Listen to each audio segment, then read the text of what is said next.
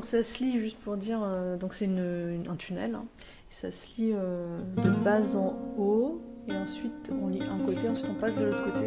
Comment les oreilles s'épanouissent-elles? Alors, on, on- on- je comprends pas. Ah oui, d'accord. Ça se lit, euh, ça se lit en cercle. Voilà. On, on commence en haut, on descend, on repart. en- Une promenade radiophonique avec Nilso. D'accord. Ok. Bon. on va d'accord. On enlèvera cette partie. Chapitre 9 Épilepsie de la lecture versus handicap comportemental. Oui, tu disais aussi que toi, tu pouvais plus Moi, je peux lire. plus lire, Ouais, ouais. Donc je, je suis très handicapée. Pour le coup, c'est un handicap invisible, mais qui est quand même très présent, dans le sens où je peux plus lire de romans, je peux plus lire d'essais. En fait, je peux rien lire qui, qui est trop long. Je peux pas non plus en fait écouter des audiobooks ni la radio parce que je peux rien faire en même temps. En fait, et ça je m'en suis rendu compte tardivement parce que je le faisais pas. Je me disais mais Lisa pourquoi t'écoutes pas des audiobooks, t'écoutes pas la radio? Et En fait, je me suis rendu compte quand je faisais deux activités en même temps, c'est-à-dire écouter la radio et faire autre chose. Au bout d'un moment, je me sens extrêmement mal. Et en fait, c'est parce que dès que j'ai pas la double information image texte et que donc je recrée l'image dans ma tête, ça va pas. C'est ma, je pense que mon endroit de, de friction, enfin mon, ma cicatrice épileptique, elle est dans le centre de la compréhension du langage. Elle est située là. Et moi, je pense que plus précisément, elle est située à cet endroit où on, où- où on visualise, de la visualisation. En fait, le, le- Ce qui permet d'avoir une virtuosité dans la pratique, mais moins dans le. Bah, disons, je, je suis devenue épileptique à 30 ans, donc j'ai quand même eu une vie avant. Mais par exemple, tu vois, tu m'as dit Henri. J'ai pensé à mon père, j'ai pensé au mot Henri, bah, j'étais légèrement épileptique à ce moment-là. Ça a créé une. euh, Mais parce que si on était fatigué, on revenait du repas, j'ai un peu bu, mais tu vois, c'est c'est cette espèce de truc où je mets des images sur les mots qui est euh, toxique pour moi. Et du coup, je suis obligée. Par exemple, je peux te chatter, mais au bout d'un moment, ça me fatigue aussi, mais je peux te chatter parce que je suis dans le direct. Je peux lire à haute voix parce que je suis dans la lecture et que je raconte à quelqu'un. Je peux le matin lire le journal parce que je reste très, je veux dire en diagonale et je, et je reste euh, très distante par rapport au sujet. Mais dès que je suis absorbée, là, euh, et donc c'est horrible parce que c'était tout ce qui est beau dans la lecture et dans, en fait, c'est dans la radio et tout ça, c'est qu'on part. Et en fait, moi, je peux plus partir. Sinon, je. Mais le, les films, ça me fait pas ça parce que l'image est là en soutien et donc ça m'empêche de, euh, de, faire une crise d'épilepsie parce que l'image, même s'il y a des sous-titres, l'image et le son sont là, donc ça remplit quelque chose. Et, mais par contre, s'il y a encore d'autres infos, par exemple, j'ai voulu essayer d'aller voir un film euh, où il y a tout là. Il y a le cinéma, puis il y a des bruits, puis on se prend des fausses balles, un truc qui bouge. On m'avait offert des places et j'ai dû sortir du film parce qu'il y avait trop d'infos et je commençais à me sentir super mal. Et donc voilà, moi, c'est- et ça, c'est vraiment, pour moi, c'est vraiment une tragédie. hein. parce que je trouve qu'en 13, c'est 13, plus de 13 ans que je suis épileptique. Je suis, j'ai vraiment une inculture qui a grossi, enfin, parce qu'au fur et à mesure du temps, moi je lisais quand même beaucoup.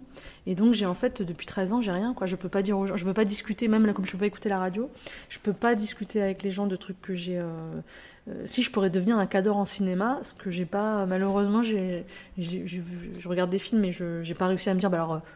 Moi, ce que j'aimais, c'était lire. Donc, euh, c'est vrai que ça, c'est dur. Après, je vis avec tous les jours et je vis très bien, mais j'ai un espèce de complexe qui a émergé au fur et à mesure des années où je deviens de plus en plus décalée et surtout de plus en plus, bah non, j'ai pas lu ça. Je suis obligée de réexpliquer, ah non, je n'ai pas lu ça, puis, parce qu'en fait, je peux pas lire, blablabla. Et je me rends compte qu'après, je me suis enrichie par les voyages. Il y a plein d'autres moyens de s'enrichir. hein. Mais je sais que ce côté-là, c'est un truc qui me frustre beaucoup. Et je me dis, euh, je rêverais de me réveiller un jour et de pouvoir lire à nouveau. Je me dis, mais alors, je vois tout. En fait, j'ai une liste de tous les bouquins que j'aimerais lire. Bah, du coup, c'est normal que tu pas du tout fait pire. Mais je, je peux lire de la BD parce a l'image, mais je peux pas. J'ai plus le plaisir de lecture que j'avais avant parce que je dois rester toujours dans l'hyperconscience. Si je lis une BD et que je pars trop, genre, euh, moi il y a Simon Selman que j'aime beaucoup, tu vois, qui est assez noir et tout ça, mais ou euh, ou euh, Olivier Schraven, tu vois, bah, si je suis trop dedans et tout, je commence à faire, faut que j'arrête, je fasse attends, non, non, je, je, je peux plus lire une BD en une fois, même si elle est courte, je dois la lire en six ou sept fois. Enfin, tout est devenu compliqué. Donc je, effectivement, je lis beaucoup moins de BD à cause de ça aussi, parce que c'est devenu un travail, quoi. Et j'ai lu peut-être 4 livres en 10 ans, euh, parce que j'étais obligée en plein de petites fois. Après, tout, si je lis, ben, pendant toute la journée, je suis pas bien, donc il faut que je me remette de, une heure de lecture. Ça me... ouais, c'est nul. Hein. Mais, Non, non, ça peut te rassurer. Moi, je n'ai pas d'épilepsie, mais je, chaque fois que je vais au cinéma, je sors avant la fin. Ah oui, t'arrives pas. Non. Ça, par contre, moi, je peux. Je peux pas. J'adore les, les frères. euh, comment ils s'appellent déjà Les frères Cohen. J'ai vu tous leurs films. Je suis allé 3-4 fois voir les films. Parce que, bah, non, je, je vois le film, à un moment donné, oh, je, je sors et je suis obligé de retourner. Une autre fois, ouais, j'arrive pas à les voir de bout en bout. Au niveau émotionnel, pour moi, c'est trop fort. Ah. Ouais. Et les livres, c'est pareil. Je les lis d'abord en diagonale, ensuite je lis une partie, je, peux, je lis 100 pages. Et si je suis à peu près sûr, je lis Parce qu'il ne faut pas que j'ai de mauvaise surprise, sinon le choc émotionnel est trop fort.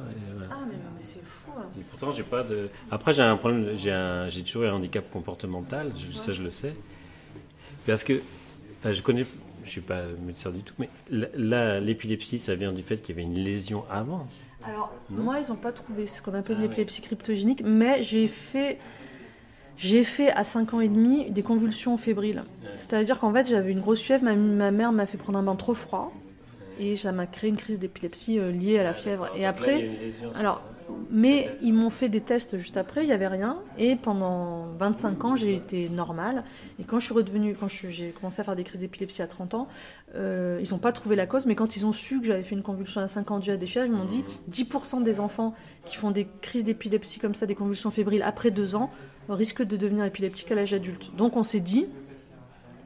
Mais on, on sera jamais en fait. Que c'était cette fragilité-là qui s'est réveillée. Mais après, parce que normalement, l'épilepsie, la durée moyenne d'une épilepsie, c'est 7 ans. Moi, ça fait 13 ans et j'ai l'impression que c'est pas près de. Parce que je suis quand même assez médiquée et c'est pas près de partir, mais. euh, Mais oui, c'est une lésion. En fait, c'est un endroit où les. En fait, les neurones ne peuvent plus circuler, s'accumulent. Donc en fait, s'accumulent, s'accumulent, s'accumulent. À un moment donné, on fait une décharge électrique. C'est comme si on s'électrocutait. Il passe tout d'un coup et ça, en fait, ça électrifie tout le cerveau et on, convulse comme avec des électrochocs, quoi. Mais, mais cette cicatrice, parfois, est invisible à l'œil, euh, invi- invisible au scanner. Moi, par exemple, on voit que j'ai un centre avec de- une- une anomalie, c'est-à-dire beaucoup d'électricité qui circule là, mais on voit pas de cicatrice, il n'y a pas de lésion. Et ce qui est rassurant parce qu'au départ, quand on est devient épileptique à 30 ans, il y a un risque de tumeur au cerveau, il y, a un risque, il y avait des risques quand même graves de sclérose en plaques, enfin, ça peut être n'importe quoi. Il se trouve que c'est pas ça. Mais par contre, ça se situe à un endroit extrêmement rare. C'est-à-dire qu'il y a 150 cas répertoriés dans le monde d'épilepsie de la lecture. Donc moi, je suis devenue un peu l'objet d'étude de ma neurologue pour mon plus grand traumatisme, puisque du coup, après, j'ai fui les neurologues depuis 10 ans, parce qu'elle m'a fait faire des tests horribles, parce qu'en fait, ça l'intéressait, donc elle a fait un article dessus. Et c'est une épilepsie rare, effectivement. euh, c'est rare de convulser en lisant un bouquin, quoi. Et euh, je me dis, c'est marrant, j'aurais été, euh, il y a 100 ans, paysanne illettrée, ça se trouve, j'aurais jamais vu que j'étais épileptique. quoi. Parce que finalement, j'aurais jamais eu de crise. c'est un problème vraiment. La plupart des gens ne veulent, ne veulent plus lire, ça les intéresse pas et ils ont pas. Mais ça me marrant ce que tu dises parce que ça crée, moi du coup ça me crée des anxiétés. Ça s'appelle un déficit de concentration. Mais moi je l'ai aussi du coup. Et même parfois certains jours, je sais pas si c'est l'épilepsie ou fait que je dis plus, je suis obligée de mettre un buvard. Par exemple, je peux plus lire, me- tous les lettres se mélangent, je suis obligée comme une espèce de, de dyslexie ou je sais pas quoi, je suis obligée de mettre un buvard pour pouvoir lire les choses les unes après les autres. Maintenant que j'ai des lunettes, ça va mieux. Mais euh, effectivement, moi aussi j'ai des troubles de l'attention parce que comme ça me fait peur, je décroche, je j'écoute plus, je, et, je suis obligée de mettre un. Mais même pour bosser maintenant, j'ai un casque de chantier, c'est-à-dire que si je bosse pas dans le silence, Casquette même souvent. Et j'ai des lunettes de- d'horloger, des loupes. Comme ça, je me mets dans un canal et je me limite à une heure. Je- J'essaie de travailler euh, qu'une partie de la journée et je me limite vraiment. Là, tout à, tout à l'heure, tu as dit que tu voulais te reposer. Et euh, c'est exactement, je suis vraiment dans cette logique-là. Par exemple, ce matin, j'aurais pu venir pour assurer, pour être là, pour voir Emmanuel Guibert. Mais je savais qu'il fallait que je dorme une heure. J'ai dormi une heure. Parce que je me suis, je me suis dit, sinon ma journée va. Je vais pas apprécier, je vais pas écouter. Bah, moi j'ai ça, euh, mais après c'est lié beaucoup à mes médicaments, mais c'est aussi lié à, l'état. Je pense que maintenant, en fait, on se connaît. Et moi, pour pouvoir fonctionner normalement, avoir une vie décente et normale, je suis obligée d'aménager des moments où, euh, par exemple, c'est arrivé des jours, mais encore là, où je suis pas malade ni rien, où je sens que ce jour-là, et c'est pour ça que ça a été très dur cette année parce que j'ai pas pu le faire. Mais moi, normalement, si je me lève le matin, je, je sais pas pourquoi je sens qu'il y a un truc, je, reste dans mon lit toute la journée, je ne travaille pas, et je fais rien, ça fait vraiment des, mais je, reste toute la journée dans ma couette, genre en et après le lendemain ça va. Mais si je peux pas le faire, et c'est ce qui est arrivé cette année, j'ai été extrêmement malade parce qu'en fait, je me suis pas respecté, j'ai pas respecté mes limites qui sont que parfois mon cerveau juste euh, ce jour. Ouais, c'est ça. bah. Si, on passe, euh, on parlait d'écosystème, le corps est un écosystème. Il faut respecter cet écosystème-là. S'il y a une tempête, j'attends la fin de la tempête. Ça peut être, il y a une partie d'hiver, une partie d'été, partie... Tout ça, ça existe dans le corps. Et ça, on suit les saisons. On- Quand tu disais que tu voyageais beaucoup, c'est vachement intéressant parce que tu peux renouveler euh, les... Par exemple, euh, par rapport au fait de suivre les saisons, moi je l'avais, je l'avais supputé depuis des années, et là je me suis vraiment rendu compte que moi je suis toujours très bien à la fin de l'été parce que j'ai rechargé et que j'ai toujours une dépression à l'hiver. Et qu'en fait, je me suis dit, tiens, cette année, je vais m'acheter de la. Alors qu'on est à Marseille, mais que n'empêche, je passe pas des heures à bronzer la journée. Je vais m'acheter un truc de lumière euh, solaire parce que j'ai réalisé que tous les hivers, je fais une dépression saisonnière qui passe au beau jour. Et mais qui, qui peut durer. En général, le pire, c'est le jour de l'an. Ouais, c'est ça. Bah, je me suis dit, je vais essayer parce que tous les Noëls et tous les jours de l'an. Après, il paraît que ça peut être aussi parce que tu as des traumas que tu sais pas. Mais moi, tous les Noëls et les jours de l'an, c'est horrible pour moi. Et je ressuscite euh, vers mars, quoi. J'aime pas l'hiver. En septembre, là, quand on voyait que tu étais fatigué et que ça se voyait dans le trait. Mais le reste de l'année aussi, ça se voyait. On voyait les, les moments où il y avait une virtuosité dans, le- dans le- la représentation. Tu fais ça en quelques traits, donc c'est ténu et ça peut être à la limite de l'équilibre, etc. Et puis il y a des moments où on sentait que tu ramais. Et en fait, c'est vache. Le voir au jour le jour, c'est super intéressant. Ah, c'est marrant que tu vu ça. Je pense que là, peu de gens. euh, Ah ouais Le c'est sûr. Ah ouais. C'est ce qui, à un moment donné, il y a un moment donné, tu dis, si, parce que si, si, dans les commentaires, des fois, tu dis, euh, Ah oui, ah mais vous lisez tout- tous les jours, vraiment, etc. Donc tu le sais. Mm. Peut-être que c'est difficile d'analyser au même moment, mais tu te rends compte quand même que les gens, en fait, ils sont accros parce que c'est une expérience qu'on a envie de partager. Ah oui, oui. Non, non, mais c'est c'est- que de remarquer, je pense que les gens, pas tout le monde a remarqué que le trait variait, tu Je vois. pense que la- l'addiction qu'on a, ça vient de là. Ah. C'est-à-dire qu'en fait, on, est, on suit, il y a une espèce de, comment dire, de, je ne sais pas comment expliquer ça, mais on rentre en cohérence en fait. Et euh, c'est comme un rendez-vous, c'est comme les rendez-vous radio ou quoi. Et du coup, ça, d'une certaine manière, c'est assez zen de se dire que ben on est tous dans des. En, en plus, on, on- on vit collectivement. euh, Henri Labrite parlait de ça. Il disait qu'on vit tous dans le même moment en fait. Donc, euh, le truc évident, c'est que quand tu as commencé à vivre le Covid, on avait tous ça. Sauf que toi, étais encore, c'était encore pire, tu étais en Afrique et tout.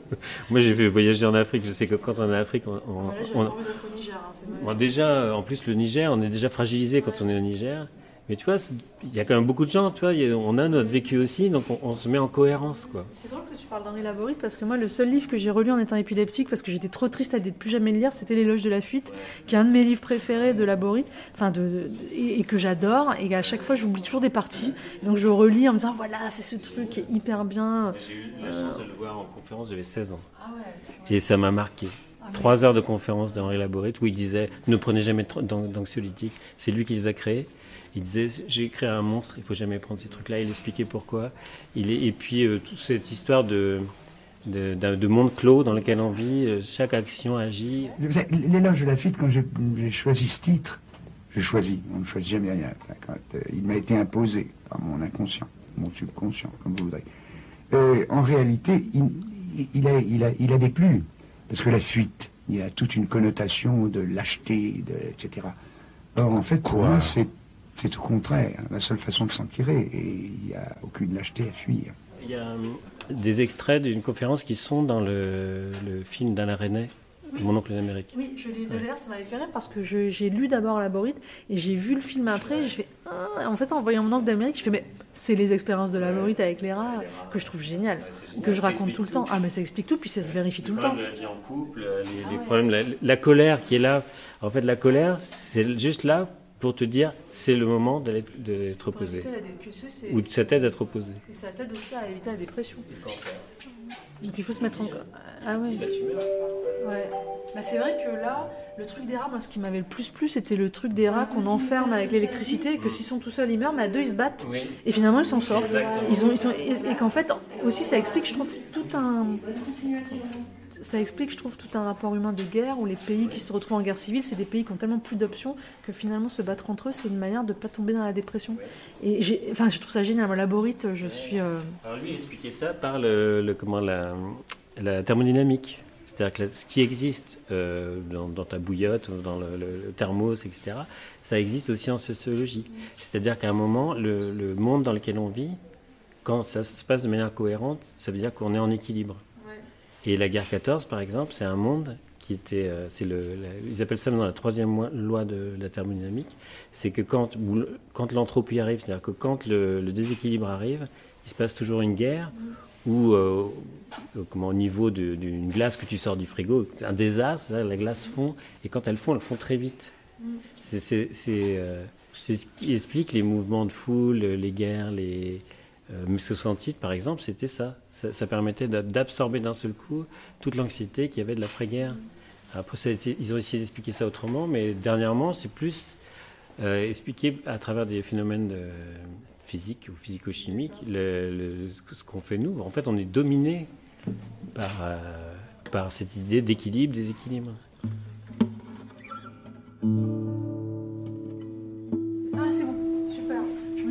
On n'est pas obligé. On pourra couper ça. Pas obligé d'aller. Je, me tournais comme ça, j'ai dit, ouais, mon couleur préférée que j'ai acheté au Liban dans un magasin. On n'est pas obligé de faire durer ça trop longtemps. Ah non, non, je, je, je hmm. suis pas du tout. Non, non, mais.